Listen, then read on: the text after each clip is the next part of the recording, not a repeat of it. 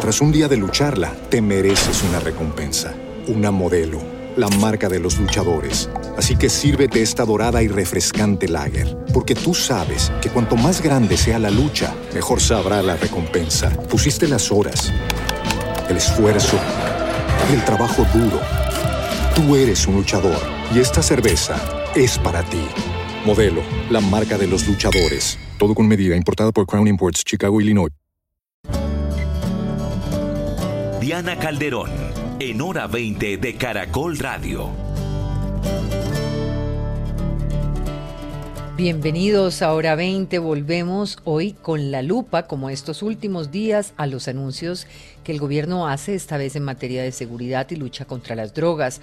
Vamos a analizar si estos anuncios son una solución o si generan incentivos perversos o si ya empiezan a tener una eh, estrategia clara. Hablaremos de la suspensión a bombardeos, de la erradicación forzada y de las modificaciones a la extradición.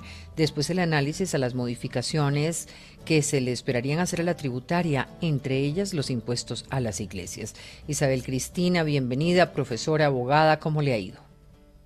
Muy bien, Diana, buenas noches a usted, a los panelistas, qué gusto estar acá. Buenas noches a la audiencia, un placer. Iván Cancino, abogado penalista, también columnista y profesor, muy buenas noches. Hola Diana, un saludo especial a Isabel, a Juan Pablo, Alfredo y a toda la audiencia. Qué gusto estar con ustedes otra vez. Quienes nos siguen a través de nuestro Facebook Live, a través de todas las plataformas digitales, pueden ver a Iván Cancino, creo que tiene un nuevo look, un nuevo corte de cabello. Es que estoy acá, Diana, no se peinó. estoy en su tierra y el calor, el calor me encrespa. Yo le acabo de mandar pues tiene, por favor, tienen que poner ya tienen que poner ya la plataforma porque pensarían que es otro cancino, o sea, el cancino costeño, algo así.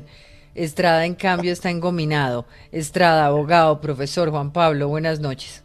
Diana, buenas noches para usted, para Isabel Cristina, Alfredo y de luego a Iván. Le acabo de mandar una foto porque es que está, está para hacer un sticker, hermano. No, hay que hacer el sticker. Es que yo cuando lo vi dije, la gente decir, ese no es mi abogado en la universidad me decían no, eh, dos en mí, no, sé si se acuerdan esa novela. dos cuando en llegaba, Cuando llegaba engominado era Antonio Cantino y cuando me pasaba esto era la doctora Milsen.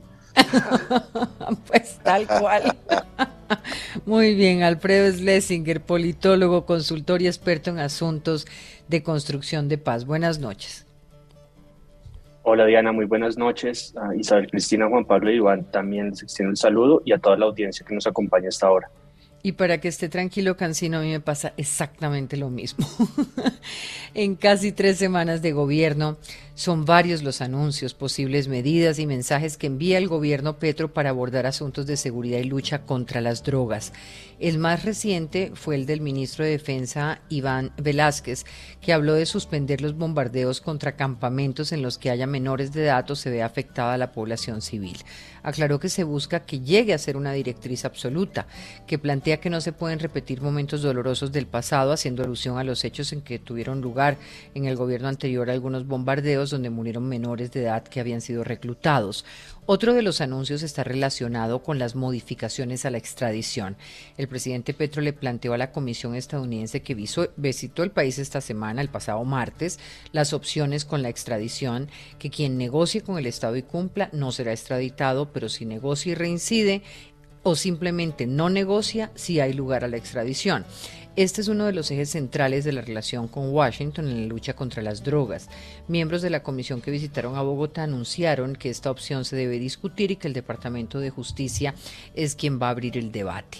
Pues la extradición, que ha sido una herramienta que ha llevado a más de 2.500 personas hacia Estados Unidos por cuenta del tráfico de drogas, ha sido pues esa herramienta central en la lucha contra las drogas, pero hoy estamos ante un cambio de paradigma en esa lucha. Sin embargo, hay múltiples vértices eh, también en este anuncio. La erradicación voluntaria, el fin. Después de que el director de la policía hablara de la suspensión de la erradicación forzada, el presidente Petro aclaró que la suspensión de la aspersión aérea con glifosato, sí, debe implementarse de inmediato el PENIS y la sustitución de tierras, lo cual cree no es una invitación o un permiso a sembrar coca. Y alertó que donde no se den acuerdos de sustitución voluntaria se procederá a hacer erradicación. En este otro eh, de los anuncios, eh, pues ha habido celebración, por ejemplo, de Naciones Unidas. Así que empecemos por una mirada general a estas propuestas, anuncios, mensajes, cómo aterrizarlas. Estamos ante soluciones reales, posibles de llevar a la realidad o ante unos anuncios que pueden de alguna manera profundizar la violencia, viendo además el escenario que, que, está viviendo Gustavo Petro en el Tarra, en el norte del Cauca y en otras partes. Alfredo. Bueno, Diana, eh, lo primero que hay que decir es que todos estos anuncios se están enmarcando de una manera muy clara en lo que es la política de paz total, esa política que busca eh, mediante acuerdos o eh, sujeción al Estado de Derecho que los grupos armados ilegales que siguen vigentes en el país finalmente se desmovilicen. Y uno podría pensar que se tratan de ciertos guiños que le está dando el gobierno a estos actores para eh, sentarse a, negociar, para sentarse a decir cuál es el verdadero objetivo que tiene una organización social en el país y cómo podemos llegar a acuerdos que permitan superar esos escenarios específicos de, lo que fue la violencia. Evidentemente estos no son temas que solo dependen del presidente Petro, eh, son temas que dependen de una comunidad internacional al tratarse sobre todo de temas de drogas, son temas que dependen de actores de la justicia eh, al tratarse de mecanismos eh, para generar penas alternativas eh, y pues que dependen también de Estados Unidos en temas de extradición. Pero por lo menos se ve esa iniciativa de llevar a cabo el plan y la política de paz total eh, desde los primeros días del gobierno y dando todo lo posible precisamente para que estos actores tengan, digamos, esa certeza de que pueden dejar las armas en un contexto diferente al que era hace cuatro años y me atrevería a decir al que era hace 12 años.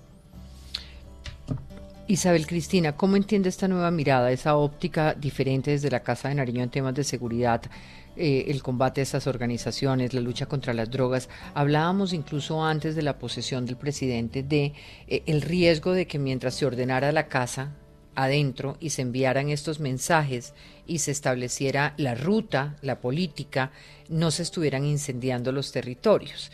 ¿Es natural lo que está ocurriendo en este momento? ¿Cómo lo percibe? Pues mire, Diana, yo creo que los primeros días son claves para como para generar el, nuevo ambiente, ¿cierto? Eh, como decía Alfredo, hay unas promesas muy claras eh, de tener una, una aproximación distinta a las cuestiones de la paz y ciertamente eso implica un paquete y yo sí estaría, digamos, puede ser esto un tema muy polémico, pero entre más completo sea el paquete, más rápido veamos hechos ciertos, más confianza para esos actores armados, que hay una voluntad verdadera de parte del gobierno.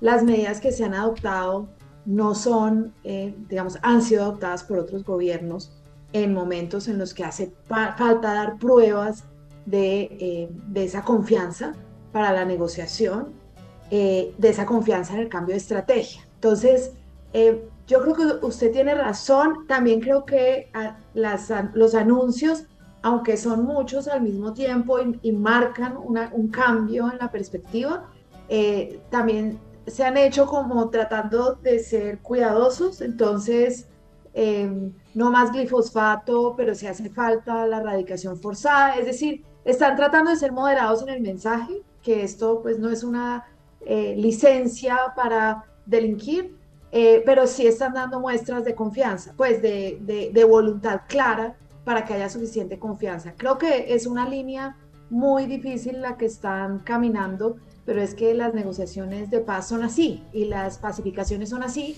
y el gobierno Duque con los 29 menores de edad muertos eh, en bombardeos, pues no nos mostró una estrategia más exitosa que esta, ¿cierto? Es decir, una estrategia que costó todas esas vidas de menores de edad y que no mostró unos resultados reales, el país quedó incendiado. O sea, no podemos decir que el país quedó en paz. Eh, entonces, creo que esos son como los elementos para, para pensar en esto. Sí. Los abogados. Pues Diana, a ver, yo creo que son propuestas disruptivas. yo podría decir que el presidente Petro, en términos de comentarista deportivo, puso toda la carne en el asador, está soltando propuestas que a veces son recibidas con prevención por, por la opinión que no es calificada. Por ejemplo, el tema de la justicia restaurativa, más allá de que se haya caricaturizado no el ejemplo que usó el ministro Néstor Osuna, es a donde apunta toda la teoría moderna y la filosofía del derecho penal. Iván seguramente ahorita nos dará eh, mayores detalles eh, y eso puso sobre la mesa el tema de justicia restaurativa y, tratar de empezar a agitarle al colombiano de la cabeza el tema de ese derecho penal absolutamente punitivo, privativo de la libertad, que es el que parece que solo nos gustara y que no ha dado resultado. El tema del glifosato creo que tiene un respaldo jurídico eh, importante, sentencia de la Corte y un, digamos, en el panorama internacional no hay resistencia frente al tema del uso del glifosato, del no uso del glifosato. El tema de la extradición me parece un poco más sensible, lo mismo que los temas de política de drogas, porque pues la extradición es una herramienta de cooperación internacional en donde pues los otros estados hay que mirar, pero hay que decirlo también, eh, Diana, yo participé de la reanudación de la extradición en el gobierno de, Andrés Pastrana, la primera extradición fue la de Jorge Enrique Lara Nausa, y en ese momento para un eh, colombiano la extradición representaba temor. Hoy en día, Iván también lo sabe, hacen fila para firmar la extradición express, irse rápido, pasar allá tres, cuatro años, entregar una plata, unas rutas, un par de sapiadas y vuelven. Eso ya no es la herramienta que era en los 80 y en los 90. Entonces, la pregunta es qué tanto le van a responder. Bueno, y lo de los bombardeos me parece que la orden no debería ni siquiera darse está en armonía con las normas sí, sabe que yo pensaba que, que, era, que era lo novedoso de una declaración si el derecho internacional humanitario y los distintos tratados se encargan precisamente de proteger a menores y a población civil. Eh, y, que es, digamos, un deber mínimo del Estado. Ahora, me imagino que el anuncio tiene que ver con eh, la, misma, la misma manera de esto no será admisible en este gobierno. Y obviamente en un país, Diana, fracturado entre dos líneas ideológicas muy marcadas, como ocurrió en la segunda vuelta, pues estas medidas van a tener pitos y palmas, porque obviamente eh, automáticamente hay una línea eh, política que con convicción y con legítimo derecho dice, ahora van a tener un niño en cada campamento y bloquearon la operación de las fuerzas militares, pero es que esos niños pues son víctimas, decimos otros, están reclutados forzosamente, hay que privilegiar la vida. Otros dirán, ahora todo el mundo libre. Los que visitamos las cárceles sabemos lo que es esas escuelas del crimen eh, y, no propiamente la resocialización. Entonces, pienso que son unas audacias que van a generar esta polémica, pero me parece muy interesante que el tema se ponga sobre la mesa. La pregunta es qué tanto le van a responder eh, las bandas y estos grupos ilegales eh, a unas propuestas tan generosas y sobre todo me preocupa los Estados Unidos con qué lente está leyendo sobre todo el tema de extradición. Iván Cancino. Eh, sí, Diana, frente al tema de la extradición, yo de tiempo atrás he sido un gran enemigo de esta figura, no, no solamente de ahora, cuando sucede lo que dice Juan Pablo, que muchas personas se van, la plata queda en Estados Unidos y pues los aportes a verdad y justicia en Colombia son pocos. Yo desde hace tiempo también reclamaba, por ejemplo, que Colombia, independientemente de lo que sea, hacía pocas exigencias del cumplimiento eh, de la reciprocidad de los tratados. Aquí se extraditaron varios colombianos que fueron condenados a penas superiores a 60 años, incluso a prisión perpetua, cuando eso no se podía y el gobierno colombiano no hizo nada por protegerlos siendo ciudadanos colombianos. Así que yo creo que en eso la propuesta que se hace es bastante sensata, una negociación con una verdad que se aporte a Colombia y al delito transnacional con un aporte efectivo al pago de víctimas y al estado de bienes, rutas, etcétera, que contribuya pues a que ese flagelo eh, se vaya desmantelando eh, frente a aquellas drogas eh, prohibidas y aquellas que obviamente que están en procesos de legalización en el debate en el mundo, pues será otra cosa. Segundo, con los bombardeos, pues claro que estoy absolutamente de acuerdo y también lo dije con el gobierno Duque eh, yo creo que eh, eh, hay una cuestión muy clara y es que el Estado no se puede comportar de acuerdo a cómo se comporta su enemigo, porque el Estado es la institución.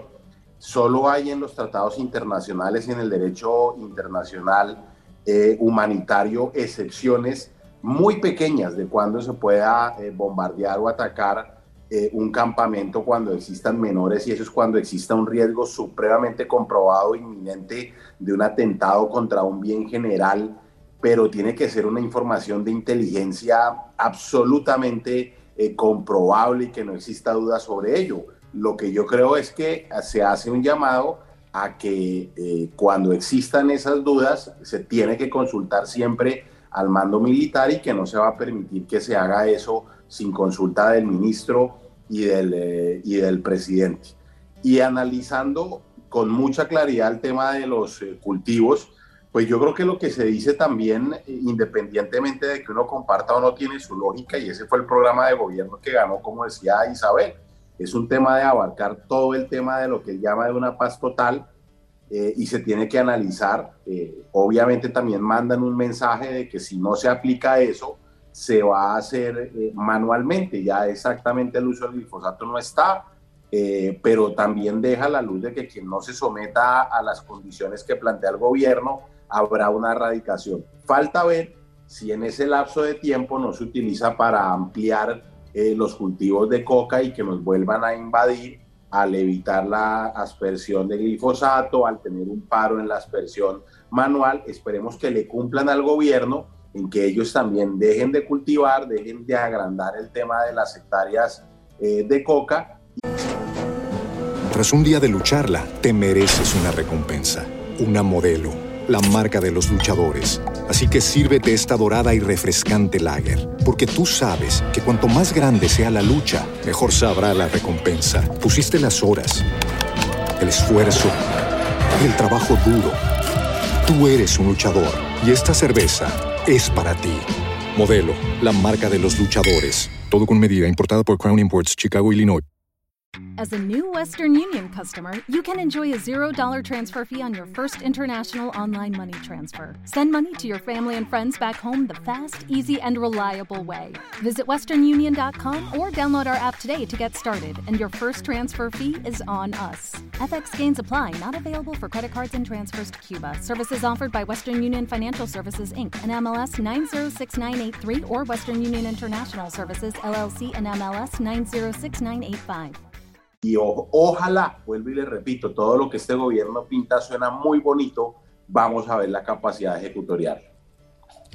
A mí me gustaría mirarlo, digamos, eh, ver hasta qué punto podríamos pensar que todos estos anuncios eh, van en la dirección de ambientar el panorama de diálogos y de búsqueda de paz total de la que ha hablado Petro desde la campaña.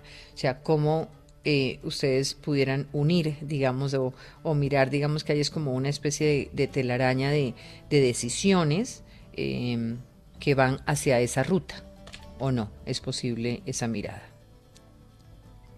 sí, Diana, eh, yo quiero llevarlo por un segundo al plano de, de lo simbólico, específicamente en el caso de los bombardeos, porque como decían, pues el, Estado colombiano tiene que ir en consonancia con el derecho internacional y con la protección de los derechos humanos.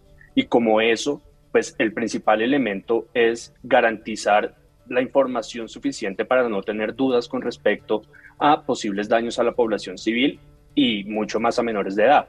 Pero el anuncio se da en un marco de reestructuración completa de las fuerzas militares a partir de eh, el mismo proceso pues de, de conformación de, la cúpula militar eh, con el mayor proceso, digamos, de salidas y de retiros de generales que ha habido, por lo menos en los tiempos recientes.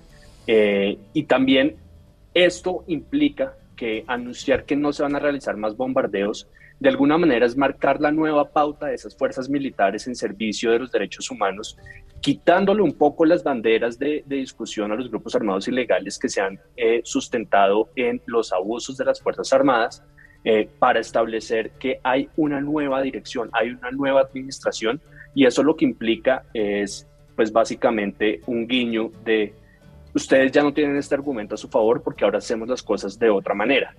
Claro, también es un riesgo supremamente grande frente a la opinión pública, pero también frente a las Fuerzas Armadas, porque lo que está haciendo en últimas es restarle legitimidad al monopolio del uso de la fuerza por parte del ejército y por parte de lo que han hecho estas fuerzas armadas en el pasado. Pero como le decía desde un comienzo, yo creo que todos estos anuncios están eh, guiados por esa hoja de ruta de cómo podemos llegar a esa paz total.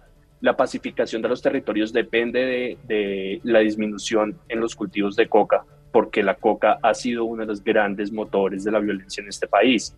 La justicia restaurativa, de la misma manera, eh, busca que el castigo genere una verdadera transformación en quien lo comete y una reparación efectiva, por supuesto, para las víctimas.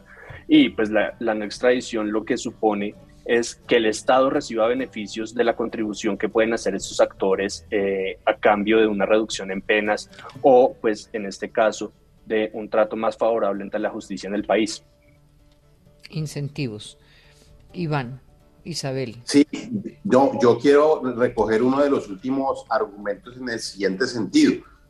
Cuando se proponen los procesos o de reinserción o de negociación incluso no solo los de ahora, sino los viejos procesos, incluso los del principio de la fiscalía, cuando se trató los acercamientos con Pablo Escobar, etcétera.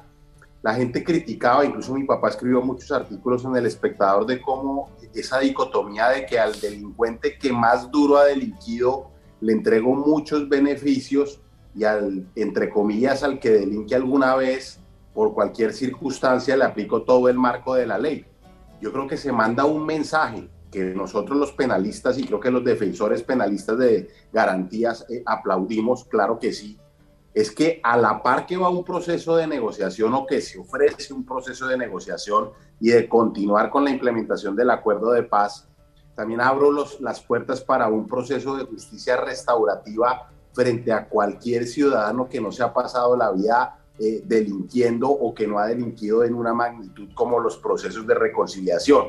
Así que yo creo que esa, eh, eh, ese mensaje, yo creo que le va a servir a la gente para evitar esa discusión que hay desde los 90 y de antes de por qué hay muchos beneficios para el gran delincuente y para el ocasional o al que lo hace por otras circunstancias o no delitos tan graves, la ley no le ofrece, sino que por el contrario le quita beneficios. Así que yo creo que ese es otro de los hilos de la telaraña donde se empieza a mandar el mensaje para que la ciudadanía vaya entendiendo y vaya encontrando eh, con o sin razón, y habrá muchos críticos de ese tema de lo que se llama la paz total que además todavía está elaborando. Entonces, ese mensaje de justicia restaurativa no es nuevo, ya está en la ley, se ha aplicado, ha servido, pero al mandarlo como lo mandó el ministro de Justicia, yo creo que es oportuno genera el debate y va tensando esos hilos que tú preguntas frente a cómo acercar esas propuestas a una figura de paz total. Perdón, Diana, yo creo que hay un tema muy interesante que se deriva de la argumentación de Iván, es el prejuicio, que es muy importante en la filosofía del derecho. O sea, el ciudadano que vio ayer la declaración del ministro de Justicia automáticamente piensa en que alguien que delinquió no va a tener cárcel, y no va a tener una pena en el sentido que lo ha venido conociendo pues eh, históricamente. Y eso se incrementa porque lamentablemente nuestro sistema judicial tiene unos altísimos indicadores de impunidad. Entonces la gente la reflexión que hace es, la impunidad ya es alta y ahora a los que cojan les van a dar alternativas. Ese es el verdadero reto que tiene el ministro de Justicia que va a liderar ese tema sin duda y lo hará con lujo de detalle. ¿Y cómo, es y cómo pedagogía y demostrar cómo ese es un camino equivocado. Eh, Iván lo sabe, Isabel Cristina lo sabe, está replanteado en todas las corrientes del derecho contemporáneo y comparado. Entonces, vamos a ser vanguardistas en muchas cosas, pero queremos seguir teniendo presos por inasistencia alimentaria, por favor. O sea que es, es, valiosa el planteamiento de la restaurativa, pero al mismo tiempo hay una serie de mensajes que conducirían a las audiencias a, sentir que hay es una propuesta de impunidad. Frente a eso, el ministro tendría entonces el desafío de establecer cómo se va a luchar contra esa impunidad.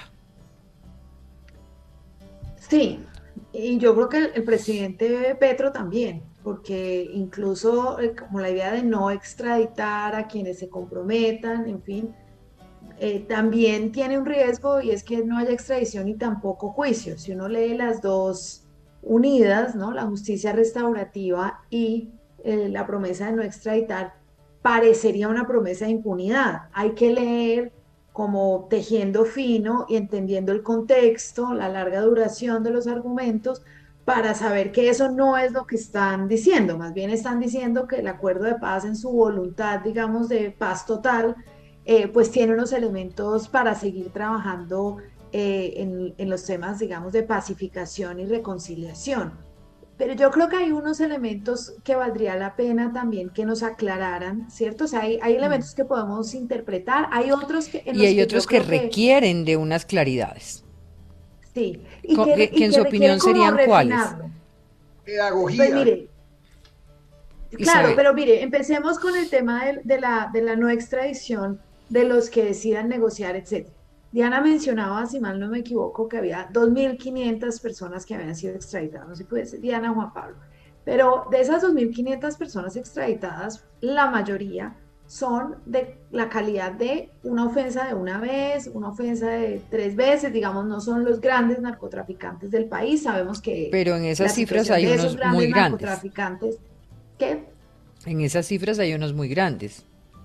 Hay unos, pero no son la mayoría de los 2.500. Entonces la pregunta es, esa promesa, pues es difícil que les sirva a los que lo hicieron una sola vez. Para ellos es el mensaje de justicia restaurativa. Pero como decía Juan Pablo, puede ser más expedito pedir una, una extradición express, irse. ¿no? Entonces ahí hay, ahí hay, digamos, hay un mensaje muy claro de pacificación, pero después en, en qué se materializa eso, a quiénes que les está mandando el verdadero mensaje, ¿cierto? ¿Quiénes son los que están recibiendo los beneficios de esas promesas en una preocupación de todas maneras de todos los demás? Yo creo que es importante. Lo segundo, el ministro de Defensa cuando se refirió a los bombardeos, interesante y sorprendentemente dijo, vamos a intentar, vamos a orientarnos a erradicarlos. Queda uno con una duda pues con razón muchos salieron a decir, pero está diciendo que el obrar de las fuerzas militares es muy legítimo, ¿no? Las cifras parecerían respaldar esa idea de que las fuerzas, se nos perdió Diana, esa idea de que las fuerzas eh, militares en realidad no están siendo lo cuidadosas que deberían dentro del marco del derecho internacional humanitario, pero, le dejan una preocupación, es como una, como una pero como, como que trató de ser moderado, pero nos dejó un poquito más preocupados. Pero el general Velasco hoy, por ejemplo, que está en la orilla de los que consideran equivocada la decisión del Ministerio de Defensa de ponerle límite a esas operaciones, señala que siempre se ha honrado un protocolo. En lo que uno dice es, pero ha fallado varias veces el protocolo. Entonces, digamos, eh, eh, que, hay que poner en, en la balanza. Ahí es donde está el cuestionamiento. Y repito, vuelve el, ciudadano que está con, con, con esa 48% eh, del país que, que, sigue optando por la mano dura como alternativa para la lucha contra la criminalidad, diciendo, hombre, sí, los bombardeos eran lo único que los ponía a raya. Entonces, me parece que el tema eh, tiene mucho que ver con, y ahí Alfredo nos puede ayudar, con la percepción de la ciudadanía históricamente en los últimos 10 años de lo que es exitoso. Los grandes cabecillas de la guerrilla cayeron siempre en operaciones de bombas teledirigidas. ¿no? Entonces sienten que se está cercenando una importante herramienta de lucha contra la, la criminalidad y no se dan cuenta que en el peso de la balanza hoy en día en el contexto internacional, pues el tema de los derechos humanos y más de niños, de menores reclutados forzosamente, pues tiene eh, eh, una relevancia mayor que la que se le pueda dar a, seguir en un, en un bombardeo eh, que a pesar de que dicen que cumple unos exigentes protocolos, no pocas veces se ha evidenciado, eh, termina eh, ocasionando víctimas fatales en este perfil de ciudadanos. Estoy totalmente de acuerdo, Juan Pablo, y de hecho por eso lo, por eso lo pretendía llevar al escenario de lo simbólico. Es un mensaje clarísimo para esa sociedad que está buscando un cambio, para esos grupos armados que puedan generar cierta nueva actitud hacia, hacia el ejército, pero también hacia quienes defendieron un modelo de ataque masivo, digamos, de bombardeo a los grandes cabecillas como la mejor herramienta para combatir eh, estos elementos de, delincuencia. Eh, y sumado a que el argumento eh, me parece fatalista, pero es, existe y está en la arena pública de que esto va a fortalecer el reclutamiento, pues lo que muestra precisamente es que la gente no está entendiendo la necesidad de garantizar los derechos humanos por encima de la neutralización de un, de un delincuente y que el Estado no puede ceder en su papel primordial de proteger a la niñez de ser reclutados, de la prevención del reclutamiento, eh, que no va en contravía bajo ningún concepto de, los bombardeos. Al revés, deberían ser herramientas que se complementan para poder tener una estrategia de seguridad efectiva. Veo que nuestra directora está teniendo problemas de conexión, entonces le podemos echar una mano. director, director, coordine usted. No, no, le decía que, qué piensan ustedes porque cuando Iván Duque recibió el, el, el, gobierno dijo que lo recibía inundado de coca. Al entregar las cifras, digamos, no son ni siquiera mejores, sino peores cuatro años después. Eh, esa preocupación que plantea Iván Cancino, ¿qué, ¿qué opinan Isabel Cristina y Alfredo? de que en este como lapso lo que haga únicamente es que crezca exponencialmente, porque el problema es que mientras el precio del dólar esté como esté y haya consumidores, pues ya sabemos que eso es ley de oferta y la demanda. ¿Qué, qué opinan ustedes de ese tema? Claro que, perdón, meto yo la cucharada un minutico antes, Juan Pablo. Yo frente al tema del dólar tengo alguna inquietud y es la siguiente. Yo, yo sí creo que si los cultivos aumentan, al estar los mexicanos ya tan metidos directamente acá y, mediar no la intermediación tanto en el lavado, lo lógico sería que el precio del dólar bajara por la cantidad de dólar que habría. Entonces, la consecuencia de un aumento en los cultivos puede ser también una disminución en el precio del dólar. Eso también pero aumenta igual la ganancia, ¿no? Les aumenta la ganancia por volumen. Por supuesto. Entonces, lo que el gobierno debe evitar. Ah, ya volvió Diana. Sí, aquí estoy, aquí estoy, hubo una especie de bajón eh, de la energía, pero aquí estoy nuevamente. Y es que eh, escuchándolos me parece muy interesante, digamos, lo que tiene que ver la mirada del negocio desde, desde el aumento o disminución del precio del dólar. Pero yo quería una pregunta que me quedó faltando en el tema de bombardeos y es eh, este tipo de anuncios, digamos, cómo hacer para que no se conviertan en incentivo en las filas de organizaciones armadas que reclutan que recluten más menores para evitar que sean atacados por la fuerza pública. Se estima que entre el 21 entre el 2021 abril y abril del 2022 el reclutamiento forzoso, según Save the Children, aumentó 256%. Eh, y me pregunto si la decisión, como se lo pedíamos al gobierno anterior cuando pasaban estas cosas, no era fortalecer la inteligencia militar para detectar dónde hay o no menores en los campamentos.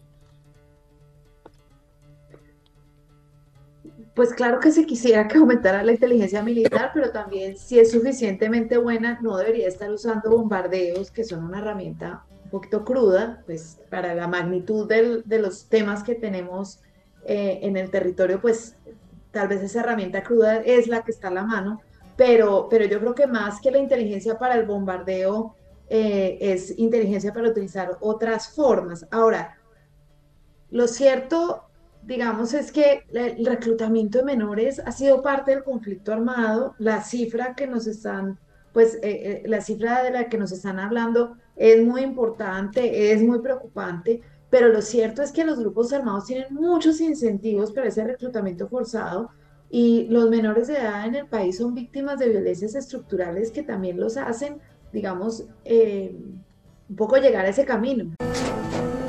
Tras un día de lucharla, te mereces una recompensa, una modelo, la marca de los luchadores. Así que sírvete esta dorada y refrescante lager, porque tú sabes que cuanto más grande sea la lucha, mejor sabrá la recompensa. Pusiste las horas, el esfuerzo, el trabajo duro. Tú eres un luchador y esta cerveza es para ti. Modelo, la marca de los luchadores. Todo con medida, importada por Crown Imports, Chicago, Illinois. Lucky Land Casino, asking people what's the weirdest place you've gotten lucky. Lucky? In line at the deli, I guess? Aha, in my dentist's office. More than once, actually. Do I have to say? Yes, you do. In the car before my kids' PTA meeting. Really? Yes. Excuse me, what's the weirdest place you've gotten lucky? I never win and tell. Well, there you have it. You can get lucky anywhere playing at LuckyLandSlots.com. Play for free right now. Are you feeling lucky? No purchase necessary. Void where prohibited by law. 18 plus. Terms and conditions apply. See website for details. Yo creo que aquí la apuesta no es que en, en un mes o en dos meses vamos a resolver el, el problema de seguridad que hemos tenido durante 40 años, pero sí que se van a empezar las a cambiar las condiciones estructurales para que las negociaciones a las que podemos llegar sean distintas. Y eso que Petro todavía no ha dicho mucho sobre lo que va a pasar con la legalización, porque ese es otro elemento, ¿cierto? Si lo legalizamos y aumenta la producción, pues nos va bien a todos. No, no sé, ahí hay como un elemento que estaba anunciado y que todavía no hace parte del paquete, me imagino que precaución, porque esa es la medida más arriesgada, pero ahí hay una pregunta eh, también de qué pasaría, o sea, si se va a cambiar realmente las reglas del juego, hay, todavía unos elementos eh, que necesitamos eh, aclarar y entender. Sí. Volviendo al tema de la extradición, tengo una pregunta sobre todo en el tema de los abogados. O sea, ¿es posible hacer esto sin el concurso de Estados Unidos? Porque teniendo en cuenta antecedentes como Justicia y Paz y el acuerdo con las FARC cuando Estados Unidos tuvo la posición de mantener el pedido de extradición de los líderes de estas organizaciones. Pues hacerlo legalmente sin el concurso de Estados Unidos sí es posible, Diana. Es una decisión de autonomía del gobierno que además la extradición cumple o tiene dos fases. La fase propiamente judicial, que es donde la Corte Suprema da concepto positivo, que no es vinculante para el presidente, que es el segundo. Y el presidente puede extraditar o no, y si no extradita puede justificar por muchas razones. Ahora que se vuelva sistemático que no extradite sin el concurso de los Estados Unidos, sin explicarle, sin una colaboración y sin un acuerdo, pues obviamente que va a poner en peligro las relaciones bilaterales de una manera eh, grande. Entonces yo creo que esto va a ser bastante debatido. Yo creo que ese anuncio no se hizo sin haberlo puesto sobre la mesa en las reuniones que tuvo el presidente antes de posesionarse y después con enviados. Que fueron muchas. Claro, yo creo que es, impensable que se pueda hacer sin que Estados Unidos dé el ok, sin que se lastimen las relaciones bilaterales. Yo coincido, coincido con Iván, desde luego es una herramienta de cooperación internacional bilateral, pero pues el gobierno siempre ha tenido una facultad discrecional para decidir si entrega o no a sus, a sus conciudadanos a que sean juzgados en otro estado. Por lo demás, aquí nos concentramos siempre y esto hay que decirlo en los temas de narcotráfico, que es con lo que uno asocia extradición de manera automática.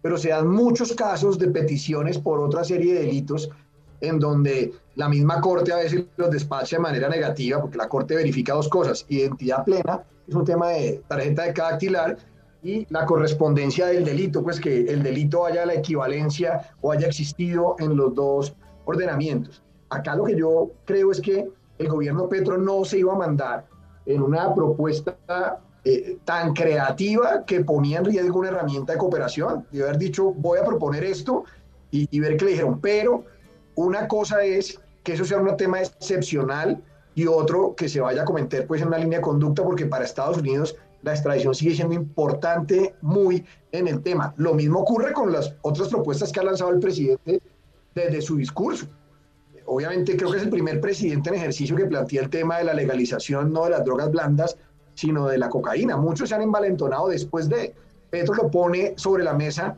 y yo quiero decirles que no sé si alguno sabe en qué orden está la, hoy en día la cocaína en el ranking de sustancias consumidas en los Estados Unidos. Y está por debajo del séptimo lugar. Hay siete sustancias que son las más consumidas y las que generan muerte todas las que son de fórmula y de recetario, las codeínas, los derivados de la morfina y las drogas sintéticas y el éxtasis. Entonces, ese es un tema que hay que, que replantear. Obviamente Colombia tiene autoridad moral para ponerlo sobre la mesa, pero depende del concierto internacional porque eh, eso suena brusco, el de que nos volvamos exportadores de cocaína legal. Pero fíjense que Estados Unidos apenas tuvo la manera de cultivar eh, marihuana de una manera eh, bastante dinámica en Colorado y en Oregon, eh, hubo un cambio por completo.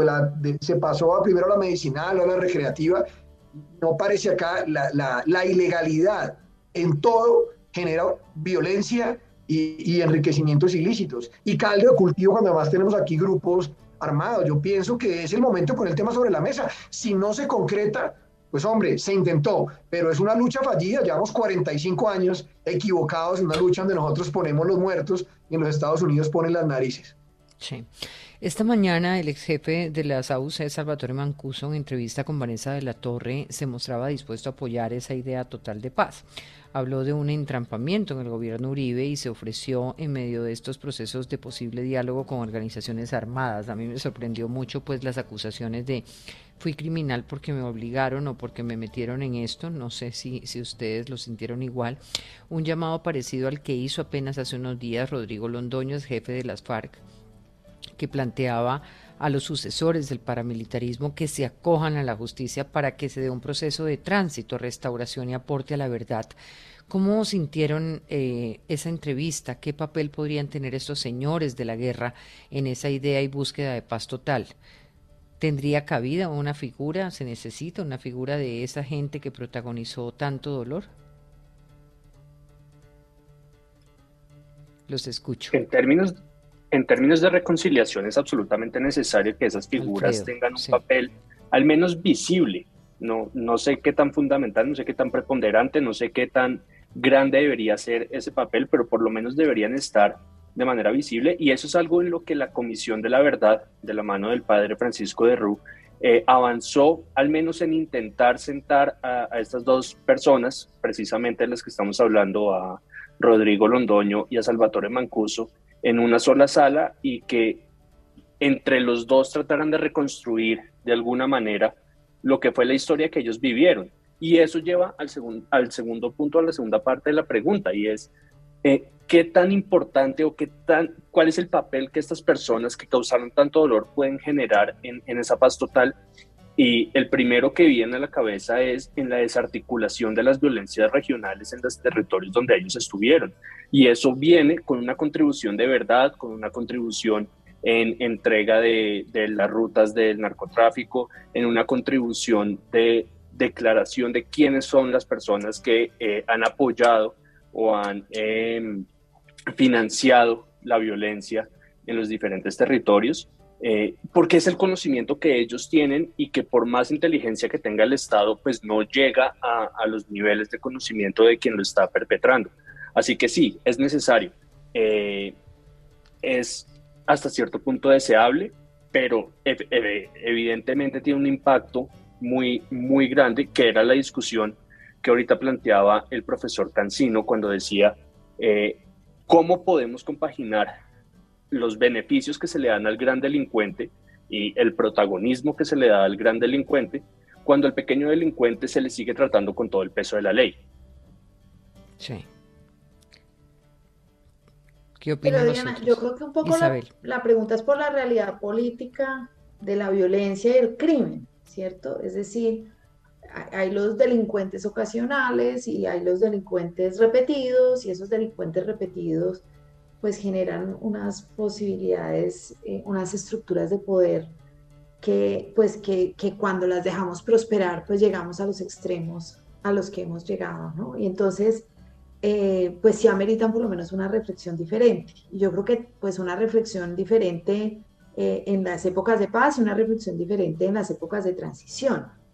Aquí yo creo que un, elemento importante, yo no sé, a mí me pareció interesante de, esa entrevista con Salvatore Mancuso, o me parecieron interesantes dos cosas. Eh, uno, un poco la acusación al presidente Álvaro Uribe de haberlos traicionado.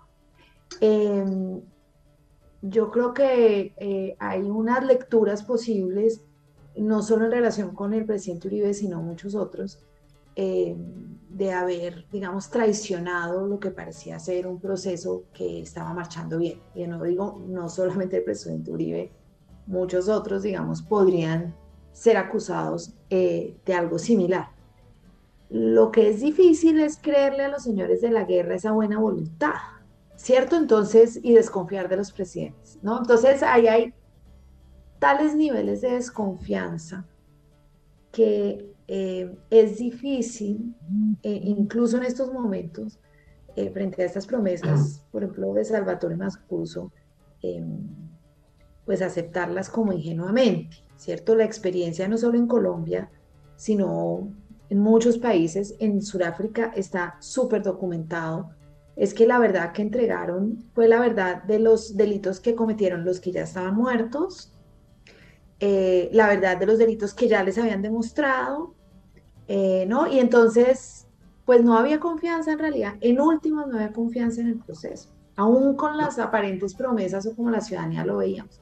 Entonces, yo creo que ahí hay como un momento de realismo político que vamos a tener que enfrentar con el optimismo y la confianza que nos dan los procesos recientes, ¿cierto? Lo que hizo el padre de Ru tiene como un simbolismo muy profundo y parece darnos una esperanza de unas salidas distintas, pero eso se tiene que acompañar de unos hechos muy ciertos y muy claros, más allá, digamos, de las declaraciones ahí, y declaraciones en el sentido de, ay, pobrecito yo, a mí, a mí todo me cayó encima, porque en realidad yo no quería hacer lo que... Eso, esas declaraciones no son declaraciones que nos den confianza, y yo voy a meter aquí una cuñita, en, todas las en, en todo esto, una de las cosas que siempre han dejado por fuera es la violencia sexual, que no admiten en ningún caso y que tiene unos patrones clarísimos, exagerados, digamos, raros, o sea, dementes, perversos, y ni siquiera en esas circunstancias los admiten. Entonces, eh, eh, sí, falta reconstruir esa confianza. Yo creo que, que, hay, que ver si se puede.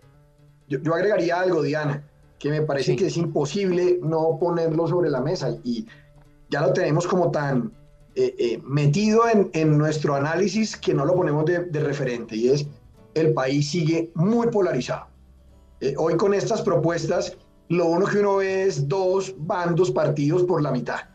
Y, es, ese es un tema que es complicado para que estas medidas disruptivas y estas apuestas algo revolucionarias, ajustadas a la normativa, esta mano tendida con la criminalidad en busca de esa paz total, pues ni siquiera se le dé el beneficio del análisis en muchos sectores y en muchos foros. Automáticamente es, eh, vinieron fue a salvar a la delincuencia, llegó la guerrilla al poder, y unos argumentos a veces sumamente livianos, con, con excepciones desde luego honrosas de quienes eh, se inclinan más hacia el centro, pero tienen argumentos de fondo, pero eh, ese va a ser, ese es el gran problema, el reto que tiene el presidente Petro es de ponerle pegamento a esta fractura. Y entonces ha mandado unos mensajes interesantes en ese sentido, pero después de pronto saca el espejo retrovisor eh, con todo en temas como el de San Andrés, eh, y luego hace propuestas eh, de, de, acercamiento, luego muestra que es muy condescendiente con la clase política. Entonces, va a ser muy difícil lograr un tema de cohesión frente a estas propuestas. Y aquí hay que ver eh, eso es muy importante, el ambiente social, la tensión que sigue existiendo entre ciudadanos del común, en, los comedores, en las mesas de universidad, en las reuniones familiares, se sigue percibiendo un escenario combinado entre la polarización y el escepticismo.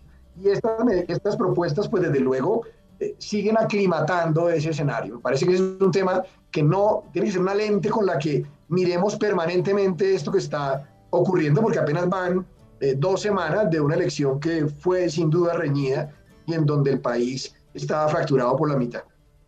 Bueno, yo, yo sobre eso, Juan Pablo, lo que, lo que veo también es... Si me eh, pueden permitir hacer una pequeña pausa y vuelvo con ustedes. Claro.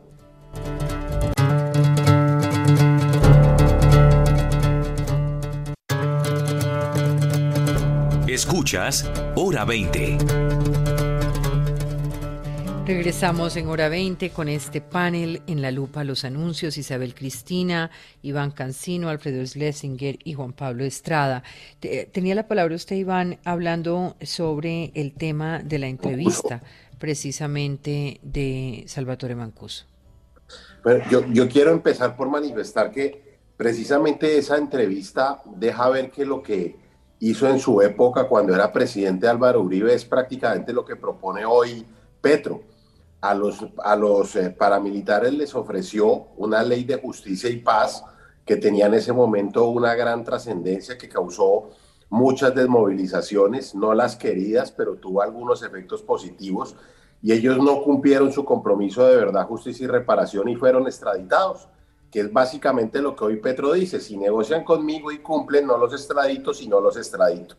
Así que yo lo que noto es un afán de revancha y de perjudicar eh, Álvaro Uribe muy grande. Si de verdad fuera un afán de verdad y justicia, pues en las múltiples ocasiones que los han llamado a declarar en tantos procesos, eh, lo hubieran podido hacer. Entonces, Eso de la declaración específica de Mancuso. De si deben entrar dentro de los procesos de justicia, de negociación, de sometimiento, todas las franjas de las organizaciones criminales al margen de la ley, yo creo que sí, eh, porque nuestro país ha tenido un conflicto donde no son solo eh, grupos guerrilleros de izquierda, sino muchos grupos paramilitares, otros únicamente narcotraficantes que se disfrazan. Y si no encontramos la manera de hacer una paz o unos acuerdos de movilizaciones, sometimientos, acogimientos, como lo quieran llamar, que eh, permitan de verdad la desmovilización de los grandes jefes, de las grandes fortunas, de las grandes redes, pues el conflicto colombiano lo único que mutará será de nombres de las organizaciones o de personas y no saldremos jamás de esa zozobra que hemos tenido durante 70 o 60 años. Entonces, son dos cosas. Frente a Mancuso, creo que es un ánimo revanchista de una oportunidad que se le fue y ahora quiere, tiene un ánimo vindicativo. Tras un día de lucharla, te mereces una recompensa, una modelo, la marca de los luchadores Así que sírvete esta dorada y refrescante lager, porque tú sabes que cuanto más grande sea la lucha, mejor sabrá la recompensa. Pusiste las horas, el esfuerzo, el trabajo duro. Tú eres un luchador y esta cerveza es para ti. Modelo, la marca de los luchadores. Todo con medida, importada por Crown Imports, Chicago, Illinois. Y segundo, sí creo que todos los grupos deben tener un cupo en un proceso, sea el que sea o como se le denomine, obviamente con, una, con, con unas cuestiones que se dirán a su tiempo. Yo personalmente creo que en un nuevo proceso de paz o como se le quiera llamar, por ejemplo, la participación en política debe estar reservada a cuando ya hayan reparado y cumplido así sea la pena simbólica. Yo creo que ese es el único error grande de los, bueno, de los varios, pero el único grande, grande que yo todavía mantengo del acuerdo que firmó el gobierno del presidente Santos. Sí. Pues yo me quedo con, digamos, todos estos anuncios como anuncios que van, eh, digamos, dirigidos a, a ambientar y a tratar de tener una comprensión sobre la manera como se aproximan a esa paz total, eh, pero me quedo con la preocupación fundamental de, del factor justicia y de cómo se construye paralelamente un camino eh, pedagógico para una sociedad que no valide el crimen y el narcotráfico. Em, con esto me paso al siguiente tema y es el de los cambios y propuestas que empiezan a presentarse para modificar la reforma tributaria que ya está en el Congreso. La mayor polémica la propuesta del senador Gustavo Bolívar y la representante Caterín Miranda que de las 819 entidades religiosas del país paguen impuestos. La congresista le entregó al ministro Campo casi 100.000 firmas digitales eh, que eh, además se, se, validaron a través de Change ORG que piden a las iglesias pagar impuestos como el de renta, predial, impuesto a la guerra o sobre las ventas. El ministro respondió que va a evaluar jurídicamente la posibilidad. Y a esta propuesta se suman las críticas de los partidos de gobierno como el de la U, algunos puntos de la reforma y proponen impuestos a cigarrillos electrónicos y una tarifa diferencial en el impuesto de renta a las empresas, mientras que otros partidos como Cambio Radical ya anunciaron su voto en contra de la reforma afirmando que no es ni equitativa ni social. ¿Cómo ven estas propuestas que empiezan a aterrizar en medio de la discusión? ¿Deben las iglesias pagar estos impuestos? ¿Qué tan necesario es? A ver, Diana, yo creo que hay dos temas fundamentales. Uno, que ojalá el mensaje de urgencia que el gobierno nacional eh, ha enviado al Congreso para el trámite de la reforma no se vaya a convertir en una patente de corso para la pupitriada que simplemente se cumpla con el orden constitucional, que sesionen conjuntamente las comisiones económicas, que se acorte el, el término del tránsito, que me preocupa mucho que con tanta nómina estatal todavía por repartir con mensaje de urgencia eh, no haya tiempo para, para estos debates. Muy interesante que se estén llevando propuestas nuevas. El ministro Campo dijo que recibía todo lo que fuera para mejorarla o aumentar el recaudo. Y yo creo que el tema de las iglesias en un Estado laico sigue sin tener eh, justificación. No hay ninguna justificación más cuando muchas han convertido el culto en un verdadero negocio. Hay iglesias, y esto lo digo porque sé de convenios de entidades bancarias con las que he trabajado, que tienen, hay datáfono para, para diezmar en, en, en ciertas iglesias. Entonces me parece que, que, eso debe hacerse. Lo otro y lo que me parece eh, fundamental también es mostrar cómo dentro de la misma bancada de gobierno hay, hay voces eh, disonantes. Gustavo Bolívar últimamente eh, ha estado bastante crítico de, algunas de las actuaciones gubernamentales, lo que me parece a mí eh, sano, y, ver qué va a pasar si se va a, cumplir con una reforma que está pasando. Los, los tributaristas, y aquí mis colegas lo saben, tienen un refrán y lo voy a decir a riesgo de que mañana me llegue visita. A la DIAN le encanta salir de cacería pero al zoológico, no a la selva. Es a los que tributamos y facturamos y todos los que nos miran. Los evasores no. Y me parece que la reforma tributaria está teniendo esa misma filosofía. No, no es mirar dónde hay vacíos, dónde hay exenciones, sino volver a cargarle la mano al que está cumpliendo sus compromisos tributarios con disciplina. Y eso no es lo ideal. Aumentar la base me parece sano, no aumentar las tarifas y tratar de amalgamar estas propuestas con unas que no espanten la inversión y vayan a frenar el crecimiento económico. Yo la pregunta que tengo, Juan Pablo, la pregunta que yo haría es sobre qué tributarían. No, no lo tengo claro. Es decir, a mí no me parece odiosa la idea, creo que sería válido. Y, acá la pero pregunta, la pregunta es, ¿de qué les cobrarían? ¿Cómo les cobrarían? ¿Cuál sería la base? De lo que están eximidas o no. De la renta. la renta sobre las propiedades. Claro, sobre los activos, Iván, sobre los activos. Que reciben porque les diezman y compran, hay cuentas, tienen Por ejemplo, tienen inversiones en universidades, tienen... Eso ya está en varios países, entonces si es sobre lo que les genere, por ejemplo, renta de un negocio comercial que lo utilizan con fines de lucro, sobre eso debía hacerse la renta, pero sobre donaciones y diezmos, pues realmente es bastante difícil generarle una base grabable. Ahora, frente a actividades comerciales, venta de objetos religiosos, eh, centros de vacaciones, etcétera, yo creería que sí Patrimonio, doctor Iván, sobre el patrimonio. Sobre pero, el patrimonio. Pero, pero sobre las donaciones se paga, se paga un 10% de ganancia ocasional o más pues en, en, en, otras épocas históricas. Es decir, no es cierto que no paguemos sobre las donaciones, por el contrario, la donación, en cuanto no implica, eh, digamos, una inversión recíproca, es en general eh, grabada. O sea, yo creo que el, tema... Ahora, pues ahí hay una pregunta de la subsistencia de la, de la organización religiosa y yo creo que hay una pregunta paralela y es el beneficio de la renta lo tienen también las entidades sin ánimo de lucro. Entonces ahí vamos a, a, una pregunta, ¿se va a extender a todas las entidades sin ánimo de lucro esta, eh, eliminar esta exención y entonces ahí vamos a tener las universidades o por lo menos eh, un número muy importante de las universidades tradicionales, no las nuevas, que son entidades sin ánimo de lucro, em, eh, se afectaría profundamente su funcionamiento también. Entonces ahí hay una pregunta. Em, lo laico también en muchos lugares ha sido interpretado de maneras distintas. En Argentina lo laico es que el Estado sostiene la iglesia y por esa razón puede influir en ella. Em, eh, puede, puede tener registros de quienes están, quienes pertenecen a cada iglesia, porque de eso depende cuánto le paga cada iglesia. Entonces hay varias interpretaciones de lo laico y yo creo que vale la pena, pues en el contexto de abrir la pregunta, pues tener en cuenta esas consideraciones también. Leí por, en algún lugar que en Dinamarca, en Finlandia, el Estado recoge los diezmos para las iglesias, todavía. Es decir, que la posición en Europa es esa. En lugar de grabar a las iglesias, es recoger los impuestos para sostenerlas, por el lugar central que juegan en la vida, en la cultura cívica.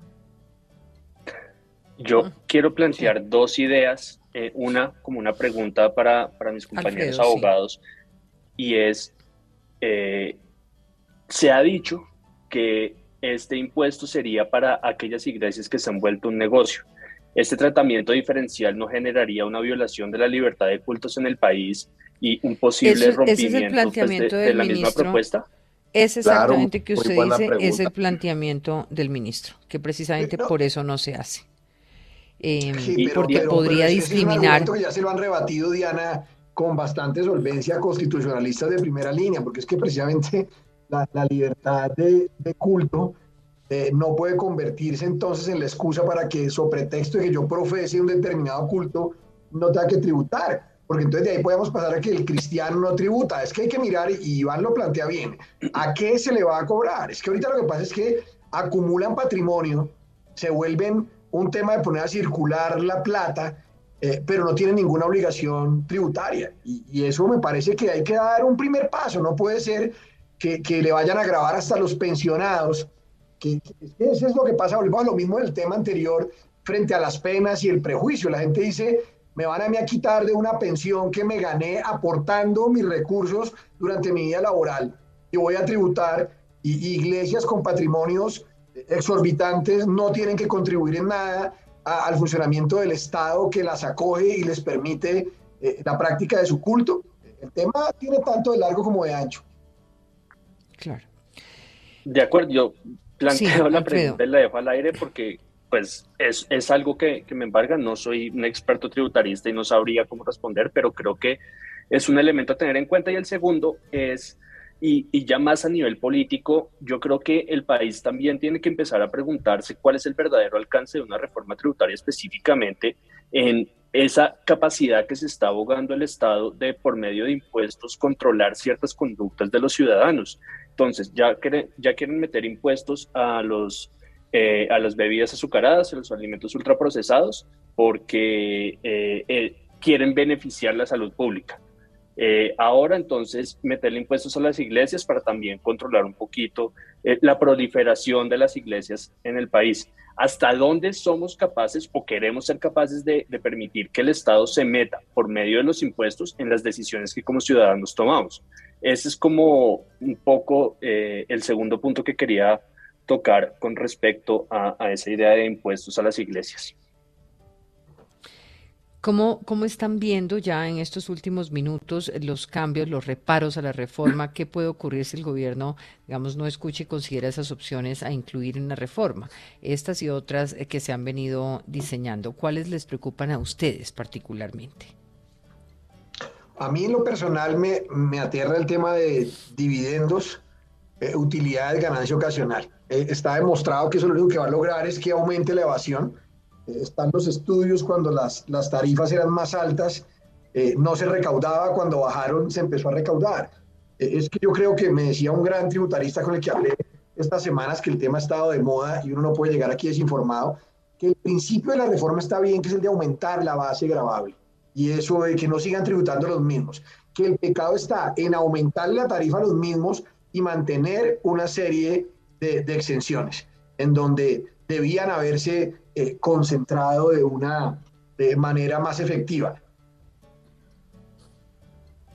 Eh, yo pienso que el tema de las, de las bebidas azucaradas y los alimentos ultraprocesados es más un tema de estar en orden con una corriente mundial, porque en términos de salud pública no es porque me limiten o no, es que después el Estado va a tener que tratar a esos diabéticos, a esos cardíacos, a esos obesos, a esos hipertensos. Y, eso, pues, ¿por qué pasa con el tabaco cuando se detectó que generaba esas incidencias como agente cancerígeno después de los años 80. Creo que es como hablábamos ahorita del tema de la justicia restaurativa. Tenemos que caminar hacia allá. Puede que algunos lo lean y lo que plantea Alfredo es legítimo como una intromisión en, en la libertad. Pero pues precisamente le digo, no, usted es libre, cómase sus papas y cómase sus salchichones y todo, pero tiene que poner un poquito más porque tenemos que prepararnos para atenderlo a usted y a todos los que comen mal como usted. Pasa con el alcohol, eh, pasa eh, con el tabaco, pasa con la contribución que se hace los que eh, ejercen actividades peligrosas. Yo creo que es una corriente mundial. Isabel Cristina. Pues sí, a mí me parece que, que es interesante, es decir, hay como una pregunta, la de la urgencia fiscal y la del uso de los impuestos para producir ciertos cambios en los comportamientos. Sabemos que los, aumentarle el precio a algunas conductas pues definitivamente incide en modificarlas, no las elimina de la noche a la mañana, tiene que ser complementada con otras medidas.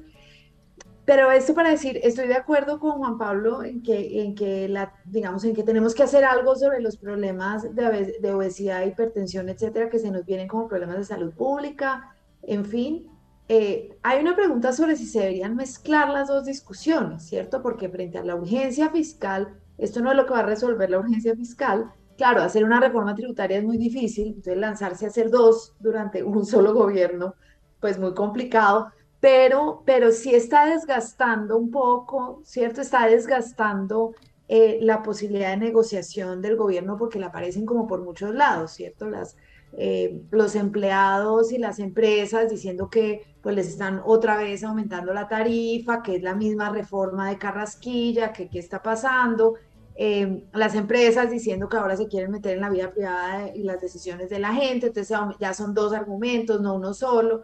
Yo creo que, que, que entiende uno la lógica de esta reforma de por qué le apostaron a tanto, pero, pero tiene unos riesgos políticos claros que ya se están poniendo en evidencia. Yo creo que en las reformas tributarias se aplica lo que me decía a mí un profesor en el colegio público en el que estudié en Ibagué, que me decía, Estrada aspire a presidente para que llegue a policía.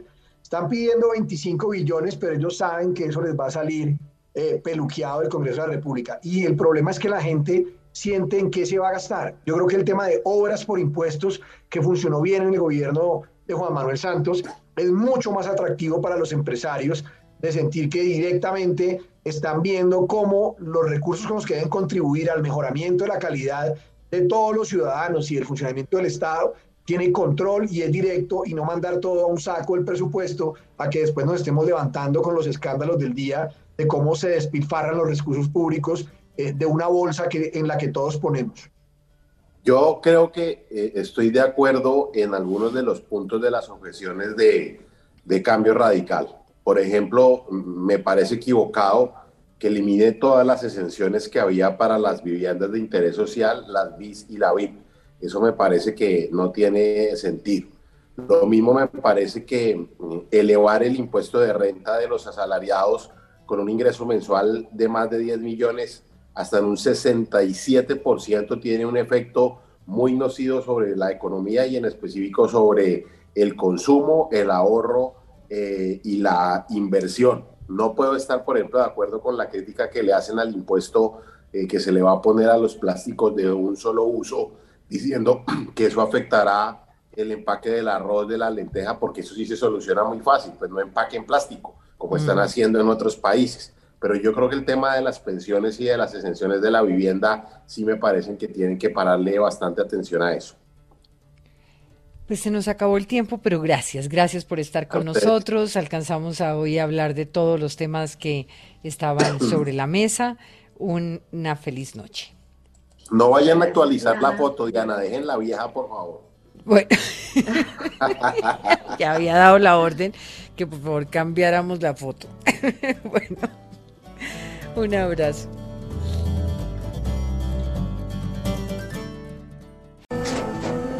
Tras un día de lucharla, te mereces una recompensa, una modelo, la marca de los luchadores. Así que sírvete esta dorada y refrescante lager, porque tú sabes que cuanto más grande sea la lucha, mejor sabrá la recompensa. Pusiste las horas, el esfuerzo, el trabajo duro. Tú eres un luchador y esta cerveza es para ti. Modelo, la marca de los luchadores. Todo con medida, importada por Crown Imports, Chicago, Illinois. Hello, it is Ryan, and I was on a flight the other day playing one of my favorite social spin slot games on chumbacasino.com. I looked over the person sitting next to me, and you know what they were doing? They were also playing Chumba Casino. Coincidence? I think not. Everybody's loving having fun with it. Chumba Casino is home to hundreds of casino style games that you can play for free anytime, anywhere, even at 30,000 feet. So sign up now at chumbacasino.com to claim your free welcome bonus. That's chumbacasino.com and live the Chumba life. No purchase necessary. DTW, void, were prohibited by law. See terms and conditions 18 plus.